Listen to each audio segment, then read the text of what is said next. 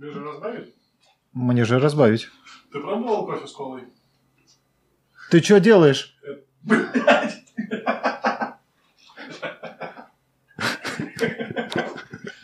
Сорян.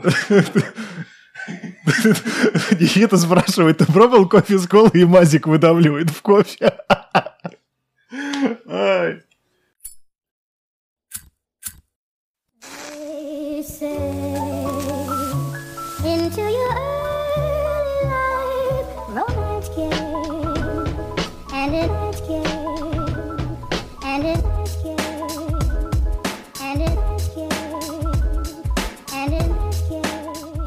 На самом деле, можно начать в стиле Урганта. В это нелегкое время всю современную общественность интересует лишь один вопрос. Что же у нас с тобой в чаше? Пожалуйста. У тебя в чаше. Кстати, как тебе? Чистый луговой воздух. Неожиданно. Мне, мне прям очень нравится, А. заходит легко. Я испугался, что типа не, не, не, не курица. Да не, нормально, нормально. У тебя банан необычное сочетание увидел в подборках от производителя в готовых миксах. Заинтригован, решил собрать. А, 30% бананового дайкири, 20% маргариты. Мгм. Я бы вот уже на этом этапе удивился, если бы мне предложили такую забивку в заведении. Мгм. 40% вишни, 10% холодца. А у меня, соответственно, 30% Wild Forest, 30% Ice Granny и 40% Гонза Кейка. Все от ds-очки. Э, Распробовал, у меня давным-давно лежат запасы. Гонза Кейк. А Я не очень понимаю, что значит Гонза в этом смысле, потому что в моей профессии Гонза это не государственные учреждения, которые по сути подменяют собой государственные, альтернативы государственным. Как это может относиться к кейку, я не понимаю. Не ГОСТовый кейк. Да, в общем, это такой, типа, чизкейк с лимончиком и с ореховой посыпкой, что-то вот такое. А, с дикими ягодами и с яблоком айс грени. Это важно. Яблоко у них получилось топовое. а Оно, когда курица чистым, ты прям чувствуешь вот пористость яблока, прям волокна на языке. Очень кайфово. Я не понимаю, как им удалось это перенести на табак. Ну вот. А ведь если кто-то из нас закашляется на микрофон, уже не так смешно. Да, уже все. Ты-то уедешь, а мне нужно будет вызывать этих Ментов? А, Чистильщиков с огнеметами. Вот, кстати, про Division. Он сейчас э, максимально актуален, как никогда. Я тоже подумал об этом. Сама по себе концепция. э, Я на работе как-то раз поделился, когда только еще все начиналось, Мгм. когда офисы еще не прекращали свою работу. Я поделился, говорю о том, что ну, сейчас жду новое дополнение, и там, и, и что там, и о чем там. И я начинаю рассказывать про долларовый вирус, как это все заразили, я понимаю, черт побери, мы просто в шаге от всего этого. Разница, по сути, в том, что там вирус был рукотворный, а здесь есть разные теории, но все-таки общепризнанное мнение, что это пангалин насрал на руки китайской женщине и понеслось. О, я каких версий только не слышал. Вообще, я скажу так. Я очень не хотел обсуждать э, коронавирус и все, что с ним связано, поскольку это сейчас хайповая тема. Но тебя заставляют. Да не то, что меня заставляют, просто был момент, когда не то, что я не придавал этому значения, ну, условно, тебя это не касалось. Ну да, это, это был достаточно длительный момент. Если помнишь, это в ноябре все заверте. Где-то в мире это все начало происходить, и как бы, ну, тебя это не касается, на твою э, жизнь это никаким образом не влияет. На твою повседневную деятельность это никак не сказывается. А сейчас наступил момент, когда все вынуждены сидеть дома, э, вынуждены менять планы, вносить какие-то коррективы, и как-то хочется все-таки об этом уже поговорить. Я смотрел э, стендапы отечественных комиков на эту тему. Э, честно говоря, разочарован. Я умышленно не смотрел ни один, ну просто потому что бляха-муха и так не увернуться. У тебя на каждом шагу коронавирус.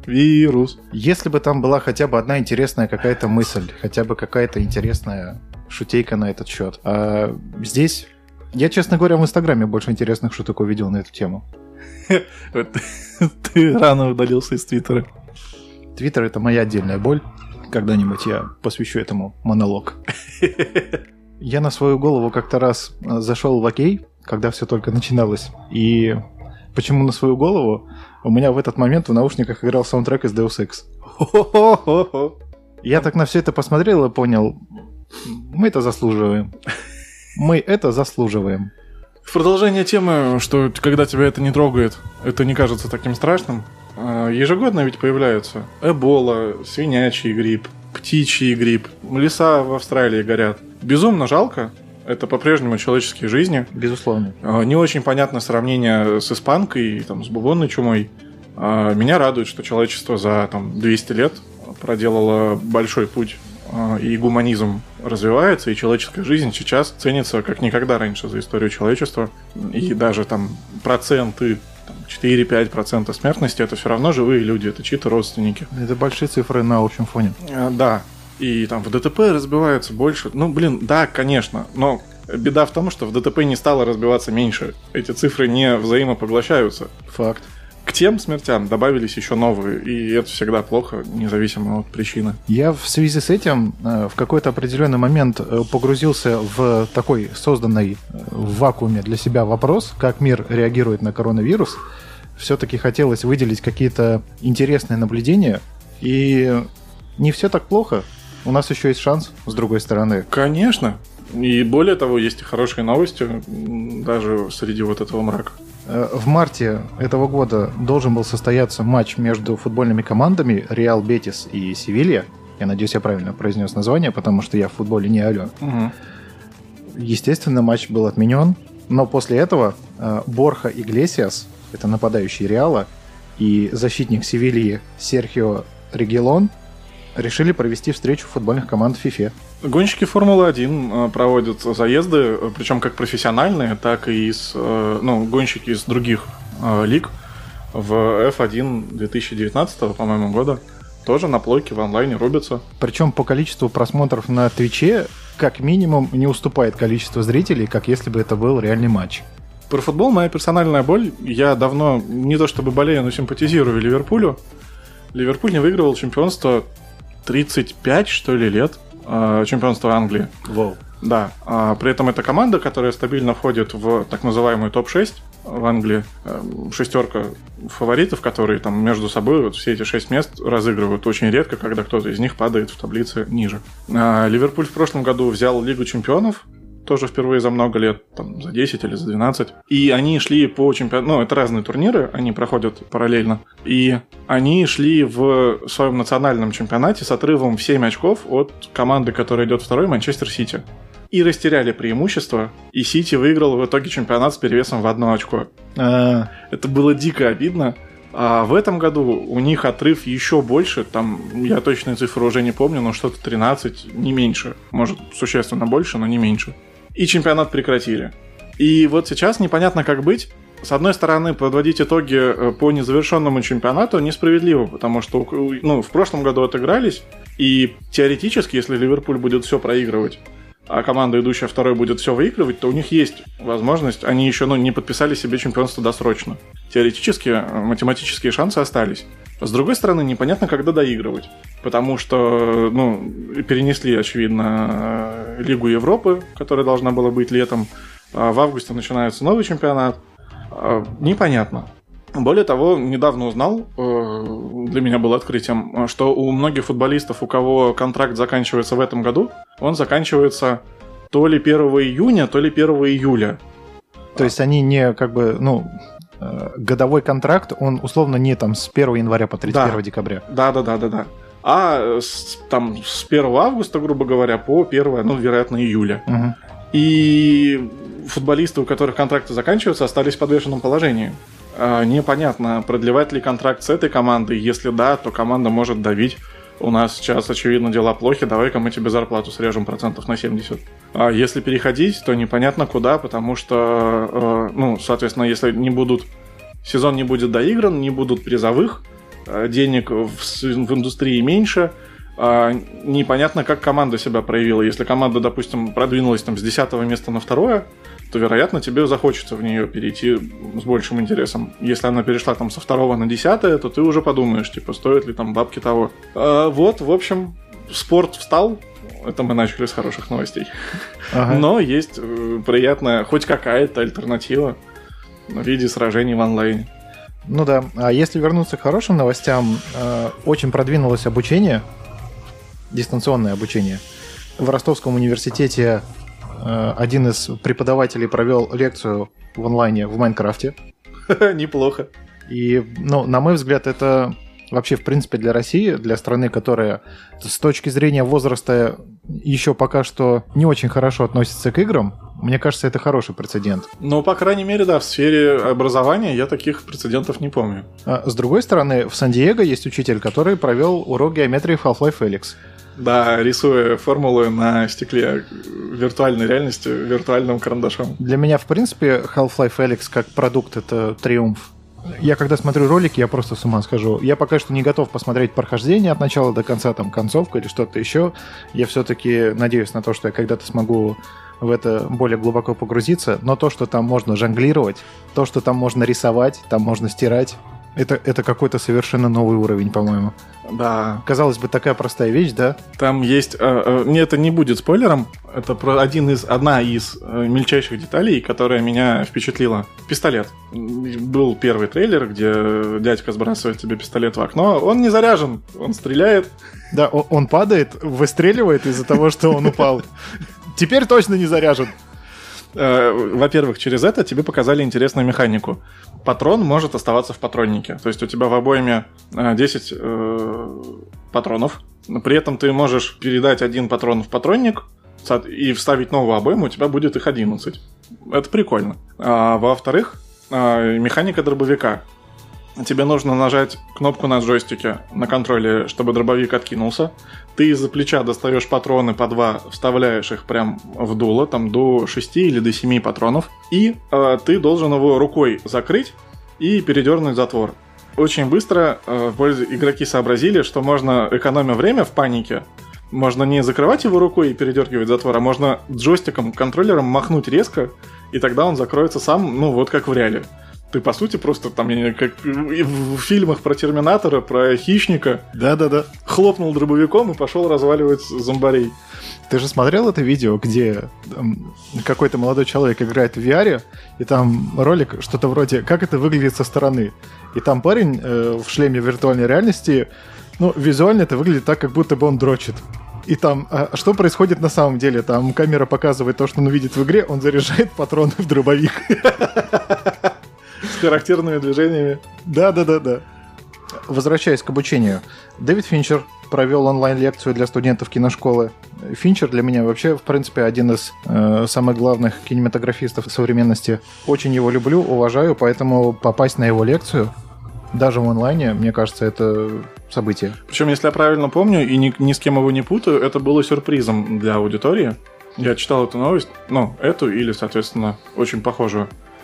Когда у учеников был обычный, обычные занятия, и препод в какой-то момент, а теперь там, типа, у меня есть гость, передаю слово ему.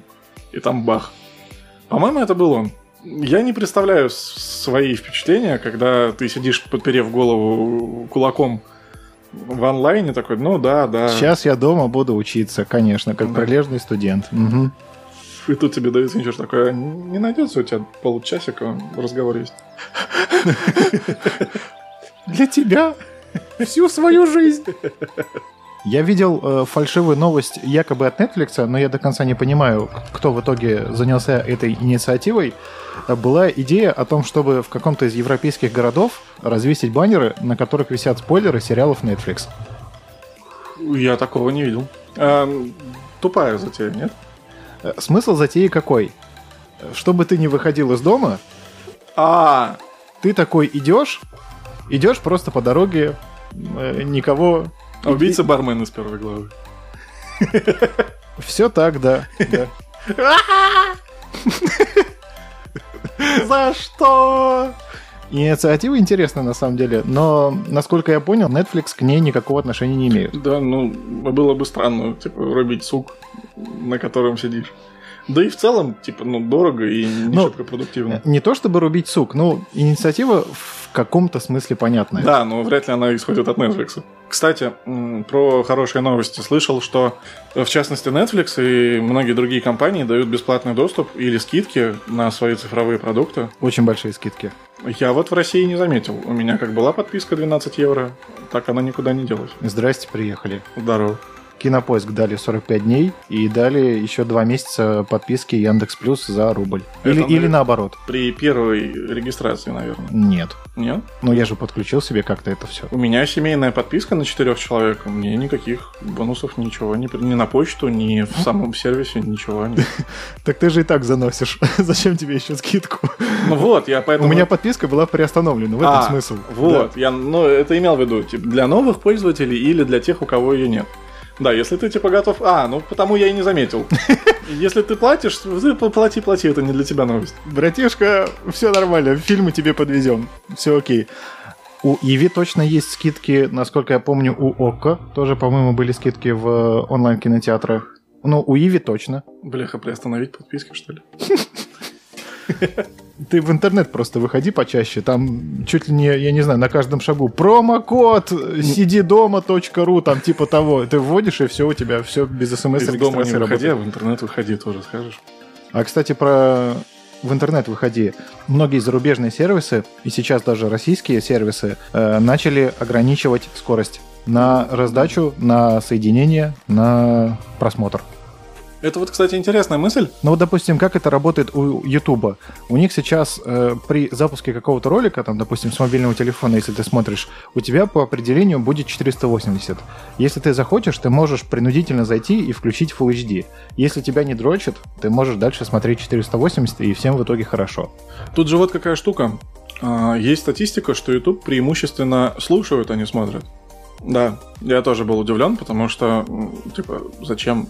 Ну, я визуал, я даже разговорные там подкасты на Ютубе смотрю. Оказывается, есть люди, да, которые слушают, и их большинство, как выясняется. Ты знаешь, я сейчас... Блин, это, наверное, я тоже. Ну, смотри, какой контент ты потребляешь на Ютубе? А, подкасты, а, музыкальные подкасты и э, музыкальные клипы, а, обзоры игр, обзоры фильмов, новостей. По сути, это все или музыкальное, или разговорное. То есть ты прям садишься у экрана такой, Да. посмотрю подкаст. Да. Вопросов нет. Вот, собственно, неопределенная ситуация вот в чем. До, там есть один подкаст, который мы с тобой долго слушаем. Он долгое время выходил исключительно на аудиоплатформах. Да. Я его слушал. Они такие, мы выходим в YouTube. Такой, ну хорошо, я буду вас смотреть. И я смотрю, как три парня, мужика, сидят и разговаривают в микрофон. И если там что-то такое, зачем нужно следить глазами, скорее нет. Нет, точно нет. И именно поэтому я не смотрю видеоверсию. Вот, но она есть, и я ее именно смотрю. А, Я когда подключил себе YouTube премиум, а, в первую очередь для того, чтобы не было рекламы, а побочным бонусом там идет то, что э, ролик будет продолжаться, даже если ты заблокировал телефон. Люди говорят, что это дико удобно. Не тратится заряд батареи, потому что экран выключен. Все кайфово, удобно, все как я хотел. Я пользовался этим пару раз случайно, и мне это мешает. Если я выключаю телефон, я ожидаю, что все приостановится. Я выключаю, а оно продолжает только, блин, включить, нажать на паузу, выключить снова. Но у тебя какой-то уникальный кейс, Ну, по-моему. в- вот, да, я понимаю, что я в меньшинстве, как показывает статистика. Вот, в этом смысле подход Ютуба э, кажется оправданным. А у них же нету скидки на подписку, да? Э, ну, как выяснилось, я-то вообще в скидках не шарю. Ты что, не акционер? Не по акциям, что ли? Вот, в этом смысле подход Ютуба понятен. Если тебе есть что посмотреть, и ты хочешь смотреть это в хорошем качестве, пожалуйста, ручками. Если ты слушаешь, и тебе без разницы, то тебе и 480 хватит. Прикольно. Подход Netflix. Очевидно, Netflix нужно прям смотреть-смотреть. Ну, если это не special, да. Да, и та- это, видимо, там вынужденная мера. Я, кстати, э, офф-топ небольшой. У Netflix э, начал смотреть э, сериал, достаточно интересный, «Ди- «Дегенераты» называется. Так. Я посмотрел 6 эпизодов. Это шесть разных выступлений о шести разных комиков, которые рассказывают на какие-то там разные темы. Я смотрел, допустим, вот один из последних выпусков, это где девушка рассказывает про то, как классно быть шлюхой. Говорящее название сериала, я тебе скажу. Разумные доводы, я тебе скажу. Так, какие изменения в твоей жизни грядут в этой Да не то чтобы изменения. Просто, ну, Сейчас без работы останемся все. Ну как все? Вы все. просто как-то вот в этом ироничном ключе немножко по-другому на какие-то вещи стал смотреть. Продано. Надо пойти посмотреть. Netflix. Netflix.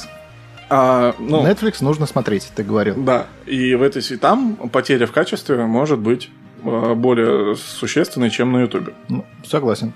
Видимо, там это вынужденная мера, правда, что называется, потока на всех не хватает. Другой пример, PlayStation, а, который знаменит тем, что его сервисы работают медленно. А, То есть он сам по себе режет скорость. У меня Wi-Fi там на вход дает там, 20-25 мегабит стабильно, а загрузка происходит, там, дай бог, 3, 4, 6 в хороший день. Они режут скорость еще. И это прям становится совсем грустно. Интересно было бы поговорить на эту тему с владельцами Xbox.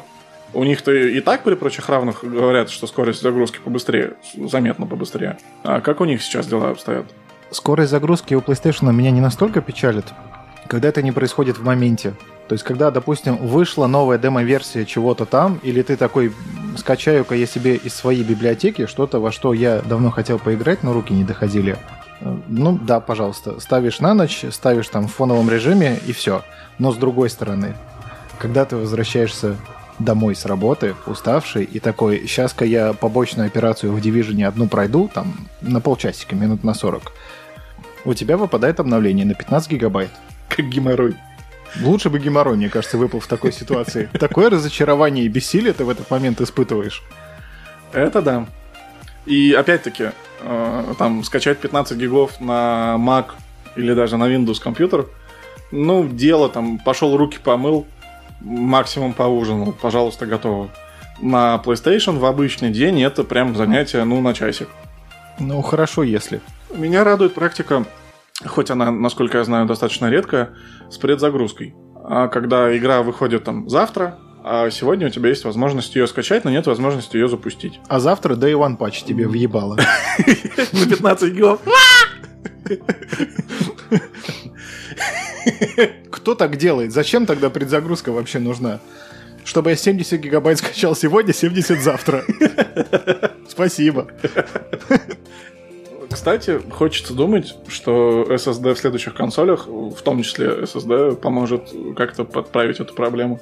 Проблему загрузки не уверен. Э, Здесь нужно или какой-то новый формат сжатия данных нужен, или что-то делать с интернетом. У нас в интернет, как я выяснил, э, не самый плохой, потому что у нас оборудование стоит относительно современное. Это если, правда. если, допустим, сравнивать со Штатами, где интернета вообще нет по Да, определению. да. Э, Но при этом все равно, когда у тебя игры уже занимают по 120 гигабайт на жестком диске, э, еще три года назад ты покупал PlayStation 4 Pro на 1 терабайт и думал, я сейчас скачаю всю библиотеку, а сейчас у тебя стоит три игры, там Red Dead Redemption, Division и еще что-нибудь там. GTA 5. А, и Call of Duty Warzone. Все, места нету. Все. Возвращаемся к хорошим новостям. Буквально.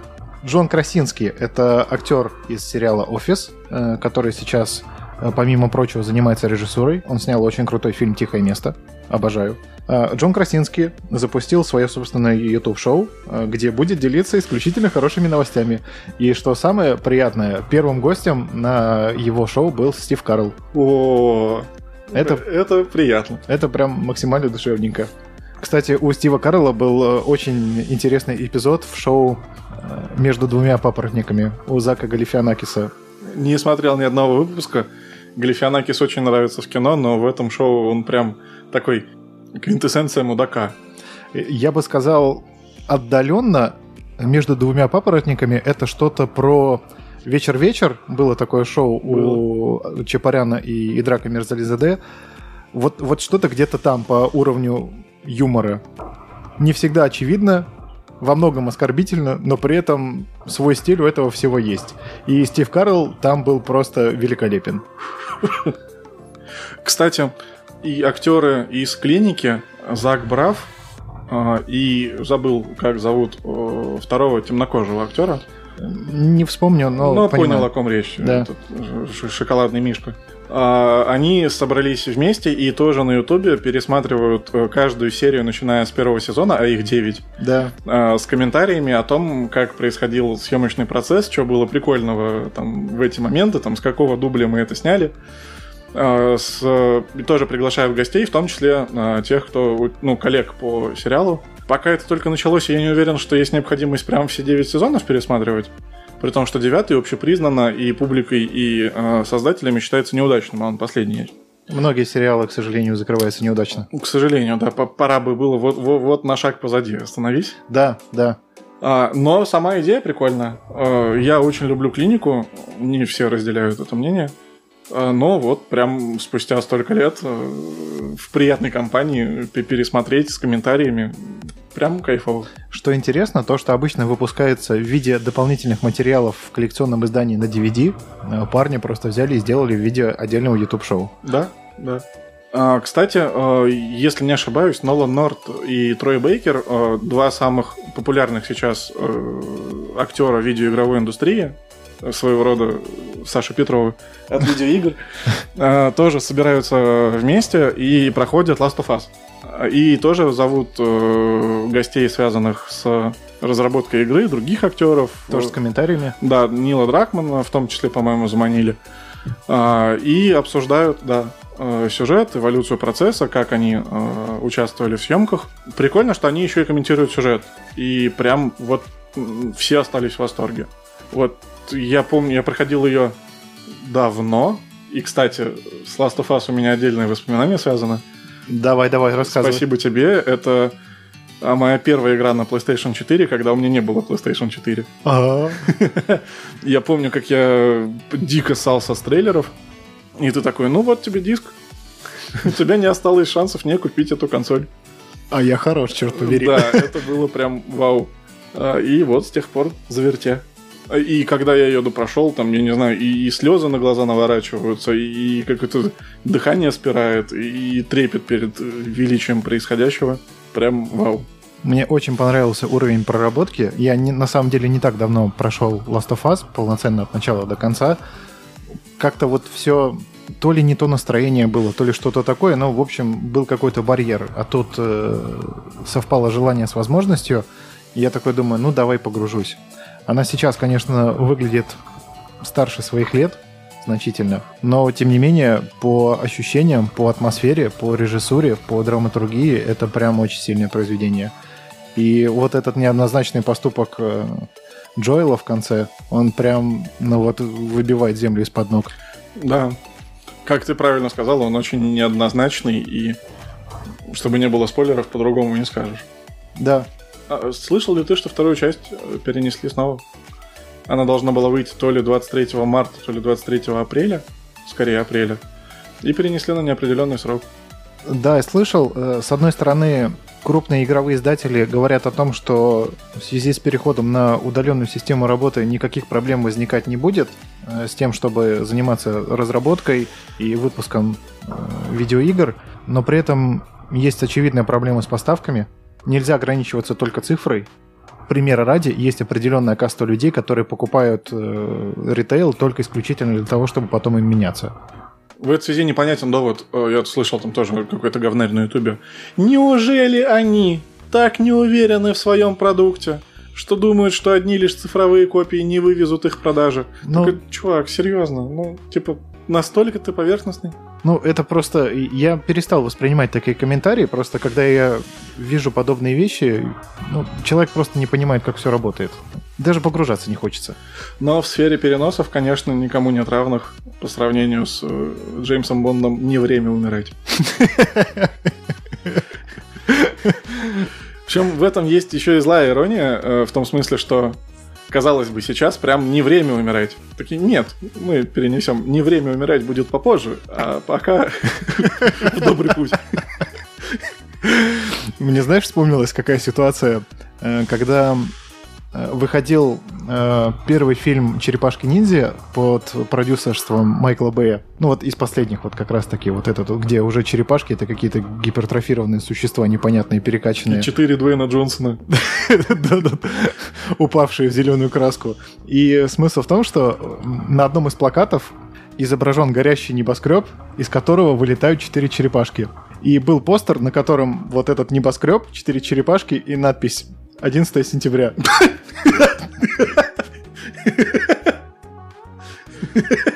Бляха, как не распяли создателей за такое. Они не сразу поняли, в чем дело. Но когда поняли, этот постер убрали, очевидно.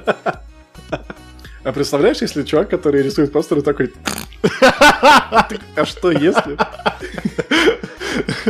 Приколись, да. И ведь это, ну, типа, дошло до самого верха, все согласовали. А на следующий день он стоит возле офиса с коробкой, в которой калькулятор, кактус, фотография жены.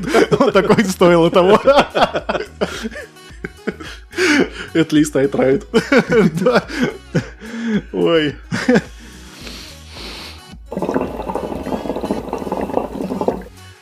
Эдгар Райт озвучил очень интересную, неочевидную мысль для меня, которая показалась неочевидной.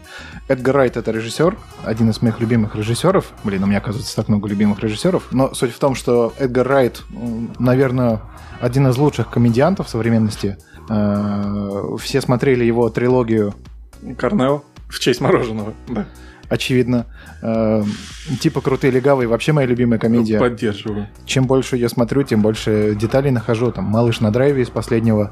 Э, Он рассказал о том, что в ближайшее время будет выходить очень много фильмов, в которых будут использованы кадры, э, снятые во время коронавируса с дронов.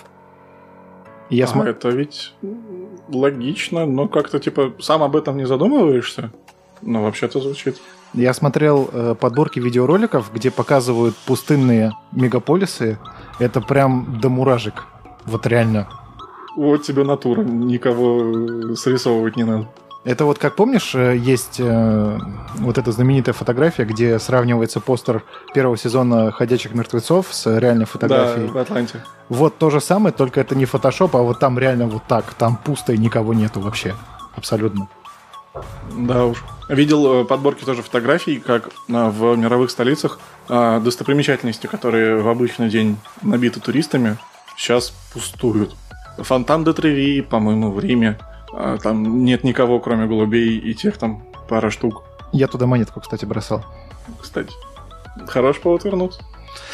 Ну, чуть попозже. А, да?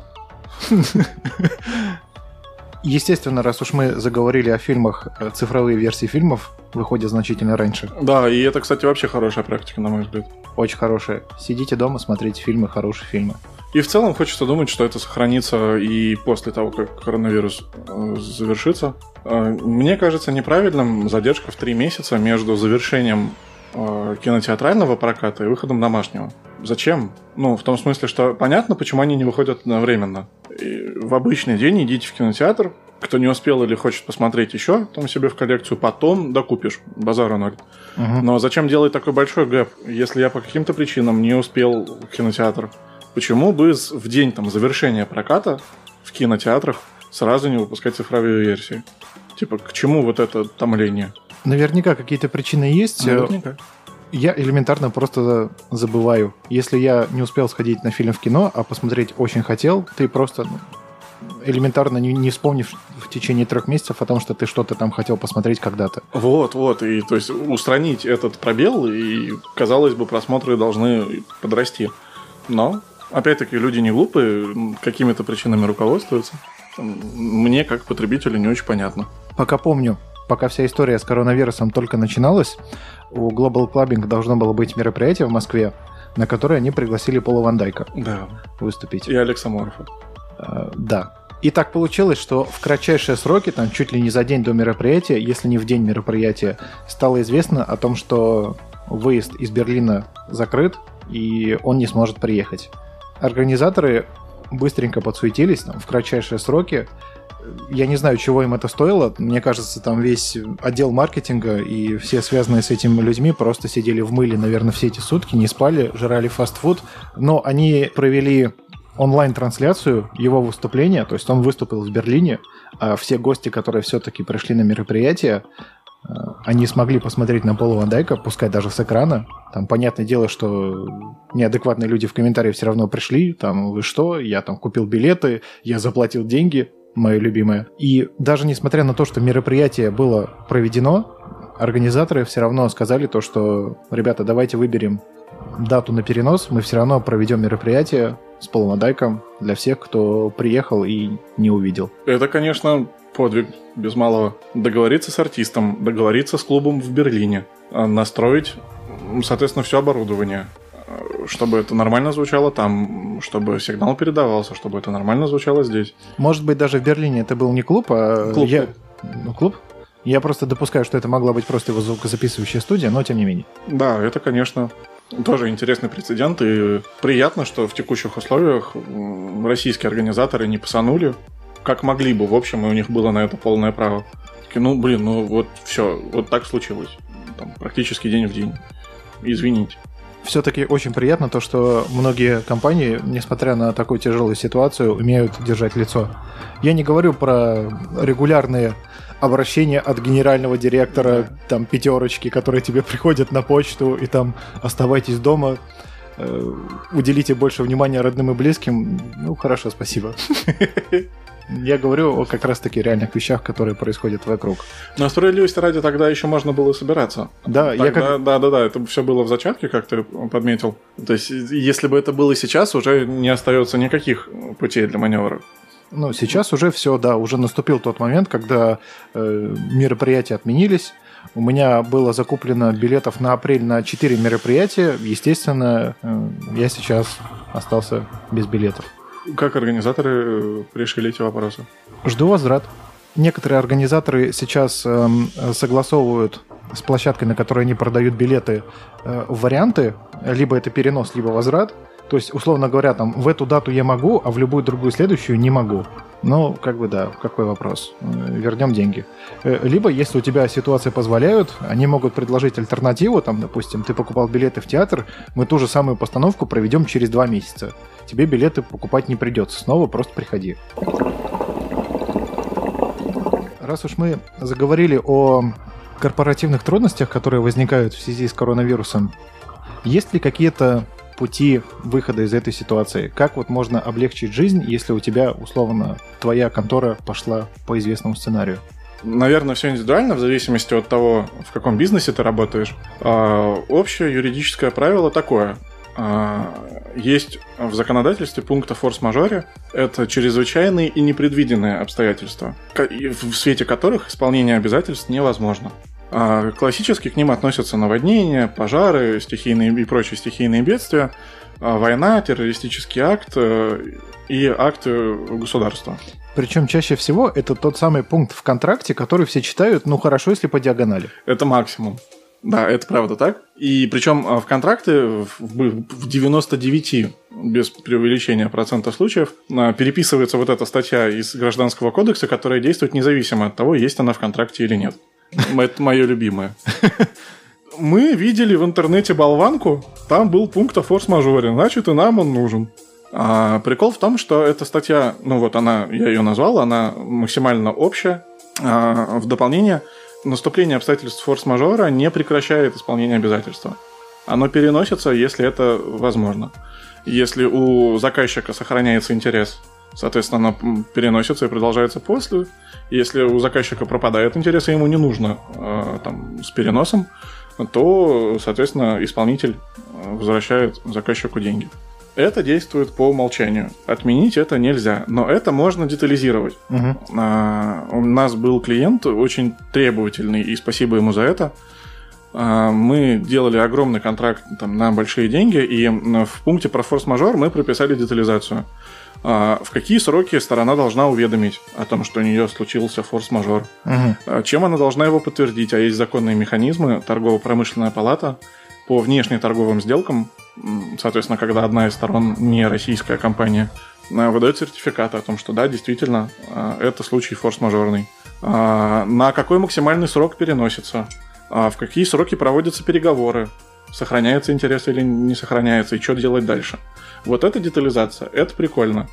Заказчик обратил на это внимание, попросил детализировать. Мы, соответственно, детализировали, и сейчас а, уверены, что у них все хорошо, потому, в том числе потому, что к нам они не обращаются. С умом подошли Да, люди. э, люди перекрыты, и задача юристов сделать так, чтобы созданный контракт в данном случае работал без нашего участия. Это самостоятельный механизм, мы его запустили, дальше он живет своей жизнью. Мгм.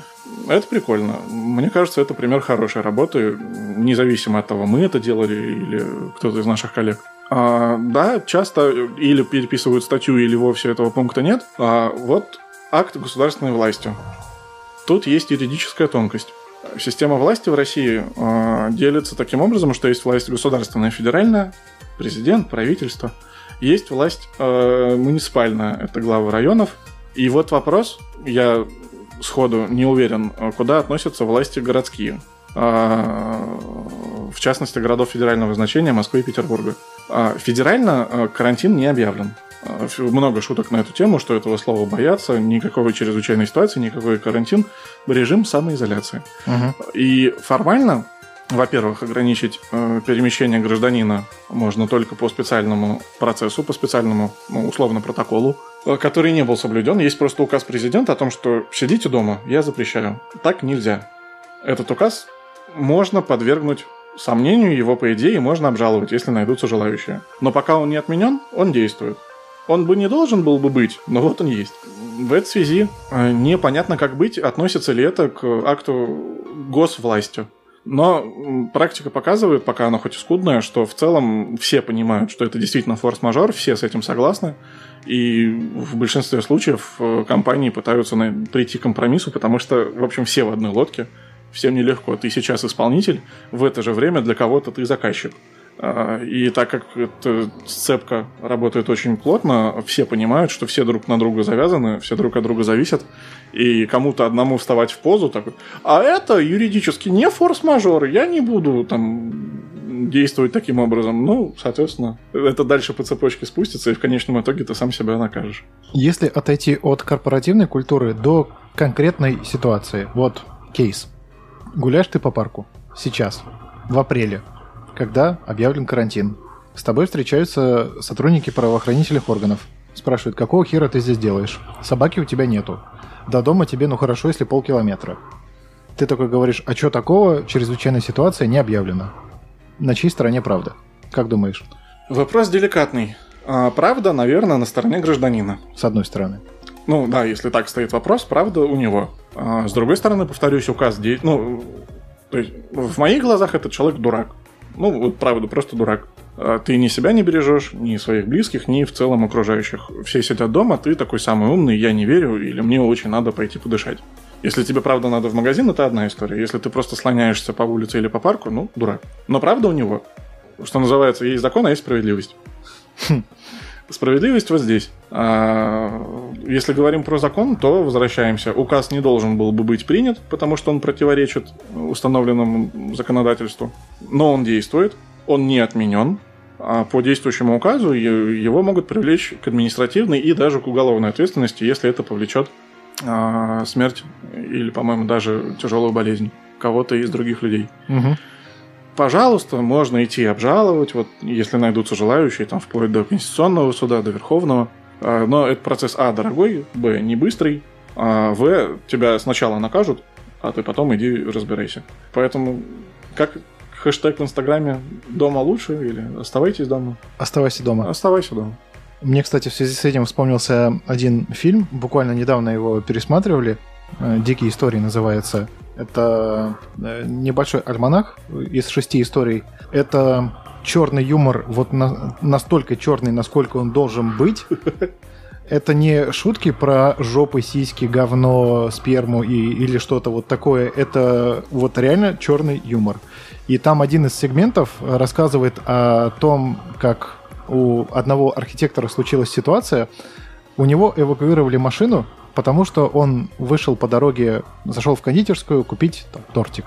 Машину эвакуировали, э, соответственно, ему нужно оплатить штраф. И в итоге в конце все заканчивается тем, что он в тюрьме. Какое-то время там, ну, я не буду вдаваться в подробности, но смысл в том, что он точно так же там пытался доказать то, что там нету никакой разметки, там нету запрещающих знаков. Э, Сколько бы он ни пытался, ему все говорят, да, ты сначала оплати, а потом иди доказывай свою правоту. Вот тебе и жизненная ситуация, кто бы мог подумать. Да. Что далеко ходить? А, Были громкие новости, по крайней мере в Петербурге, про людей, сбежавших из больницы. А, И там выяснялись деликатные подробности, что, по крайней мере, одному человеку, а, женщине, не помню, как ее зовут, а, ей не могли поставить диагноз коронавирус, у нее не брали анализы, у нее было только подозрение, ее забрали в больницу и ничего с ней там не делали. То есть мы предполагаем, предполагаем, что у тебя вот эта болезнь. Для того, чтобы убедиться точно, нужно взять анализ, отправить его в лабораторию, подождать ответ, да, он придет. Допустим, на это время, пока мы предполагаем, пока все это происходит, посиди с нами. Ну, это мне кажется логичным. А, при том, что речь идет не про болезнь индивидуальную, а, ну, там это, грубо говоря, не рак, которым ты никому из окружающих не угрожаешь. Это именно вирусная болезнь. Если мы тебя отпустим, может стать плохо всем. По-моему, это разумно. Но анализы у нее не взяли, ее держали там просто так. А, Держали в плохих условиях, как оборудовано большинство российских больниц, все примерно представляют. Она находилась э, в открытом помещении с людьми, которые откровенно там захлебывались кашлем. Естественно, все сидят без масок, никто ничего. Она такая, ну типа, сколько я здесь сидеть-то буду? Спокойно собралась, прошла мимо охраны, спросила, где здесь выход, ей сказали, вот там. Она пошла, села на такси, приехала домой. На следующий день врачи к ней заявляются с полицией. Чуть ли не выламывают дверь, забирают ее принудительно. Вот вопрос, на каком основании?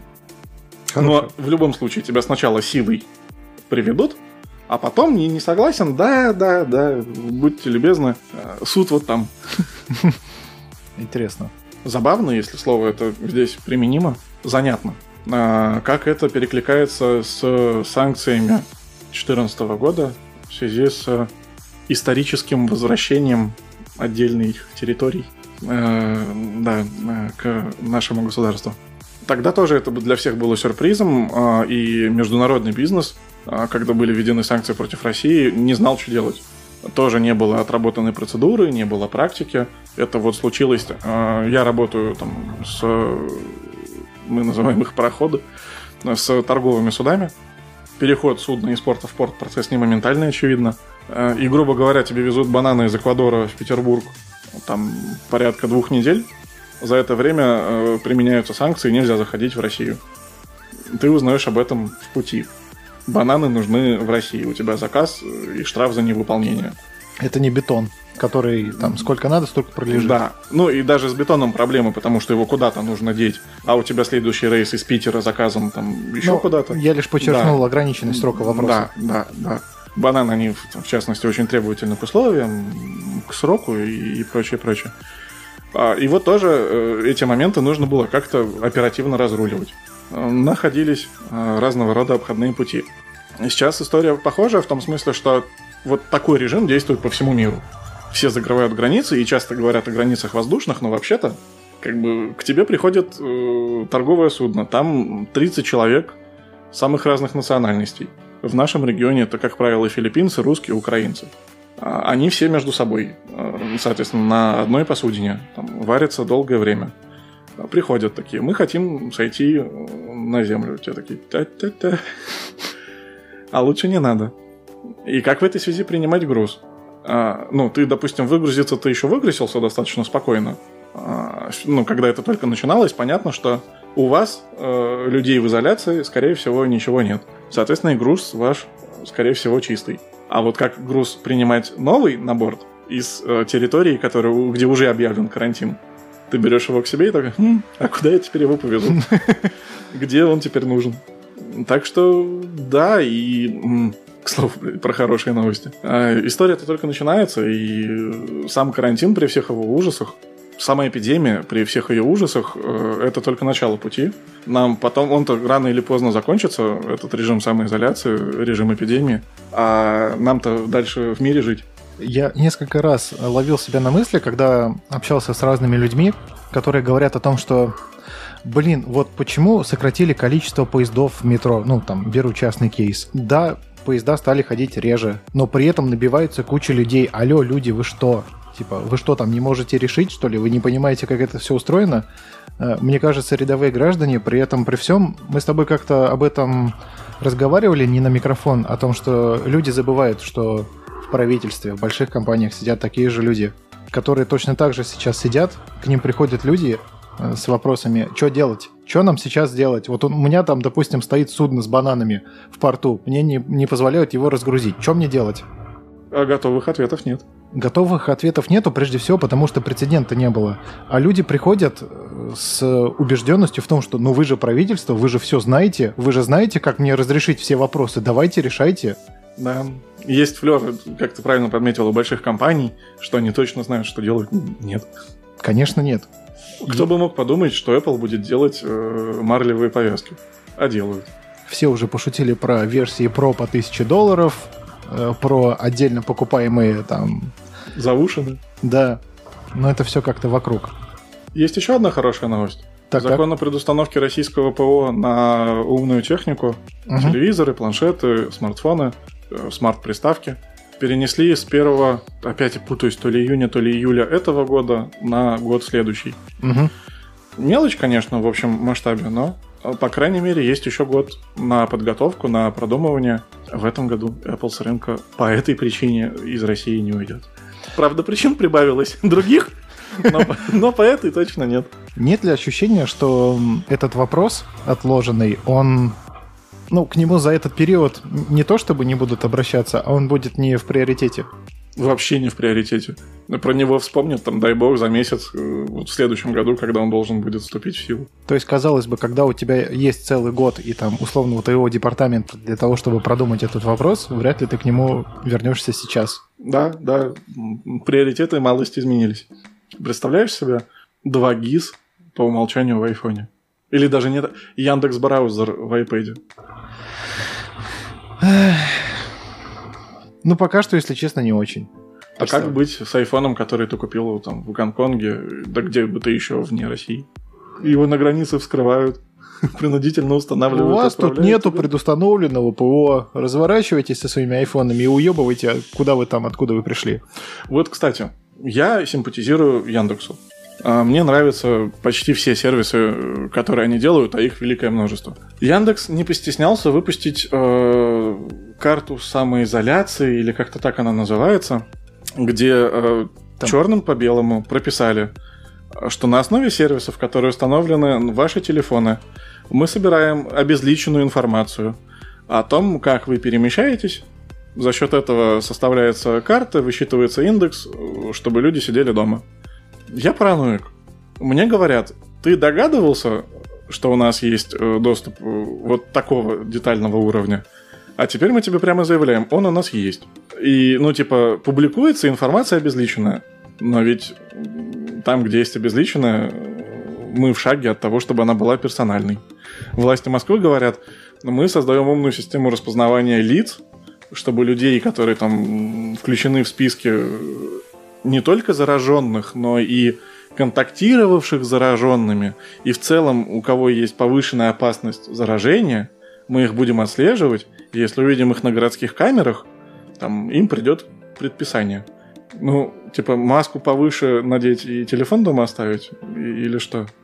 С одной стороны, нет, базовый постулат – сиди дома, базару ноль. Но ситуации бывают разные.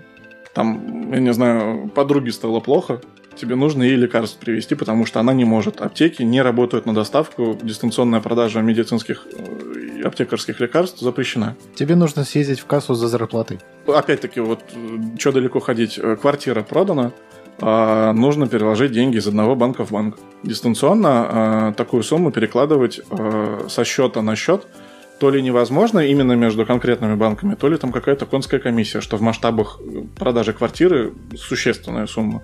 А нужно физически прийти в банк, снять деньги без комиссии, перейти через дорогу, положить их в другой банк. Но тебе нужно быть на улице, чтобы там купить следующую квартиру, например.